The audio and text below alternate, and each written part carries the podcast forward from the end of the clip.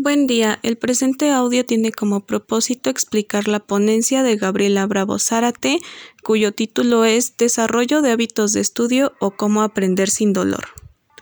La problemática era que los estudiantes no leían a profundidad los textos revisados en clase, no participaban de manera adecuada, sus intervenciones no eran argumentadas y no entregaban las tareas de acuerdo con los tiempos y lineamientos establecidos. Para esto, la docente elaboró un instrumento diagnóstico que arrojó los datos, eh, datos variados sobre cuántos hombres, cuántas mujeres habían en, su salón, eh, entre otros eh, indicadores. Adicional al diagnóstico, realizó tres preguntas, siendo la primera ¿Qué elementos consideras importantes para lograr los propósitos de la materia y favorecer tus procesos de aprendizaje? Esta arrojó como resultado que la docente notara que sus estudiantes tenían una perspectiva de desarrollo instrumental para poder tener éxito en la asignatura. La segunda pregunta eh, era orientada hacia cuánto tiempo le dedicaban a la materia. Esto arrojó como resultado que la variación en el factor tiempo dependía de la complejidad en las tareas. Especialmente iba orientada a conocer si los estudiantes realmente tenían una organización de su tiempo.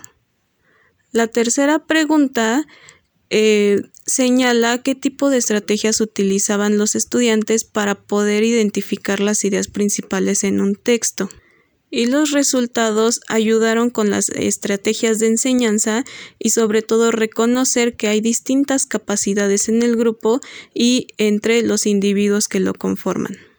La intervención de la profesora ante la problemática fue el diseñar y elaborar estrategias en dos sentidos. La primera hacia la construcción de hábitos de estudio y la segunda hacia el trabajo colaborativo.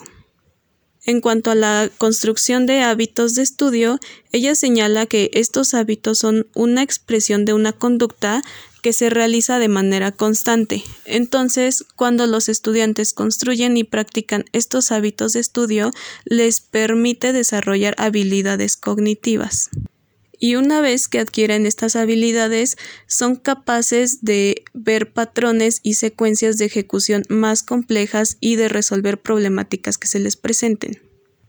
La segunda estrategia de intervención se eh, llamó dinámica de, corrillos, la cual fomenta el trabajo en equipo y e iba orientada hacia el desarrollo de tres competencias. La primera, organizar y animar situaciones de aprendizaje. La segunda, gestionar la progresión de los aprendizajes. Y la tercera, el trabajo cooperativo.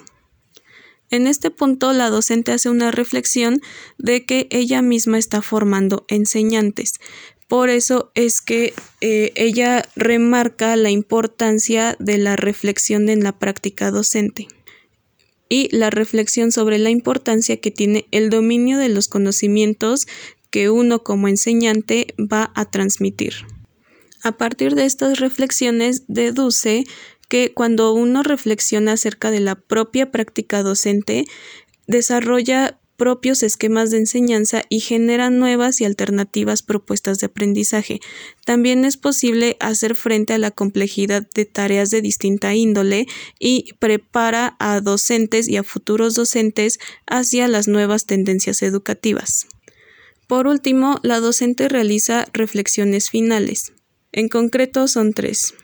En primero, señala la importancia de conocer los hábitos de estudio de los estudiantes. Segundo, la manera de, del trabajo grupal y el aprendizaje cooperativo y la manera en que éste desarrolla la reflexión en los alumnos. Por último, señala nuevamente la práctica reflexiva, no nada más hacia los futuros docentes, sino hacia nosotros como profesores y la importancia de nuestro propio proceso de aprendizaje y lo que esto puede conllevar hacia la formación de nuestros propios estudiantes.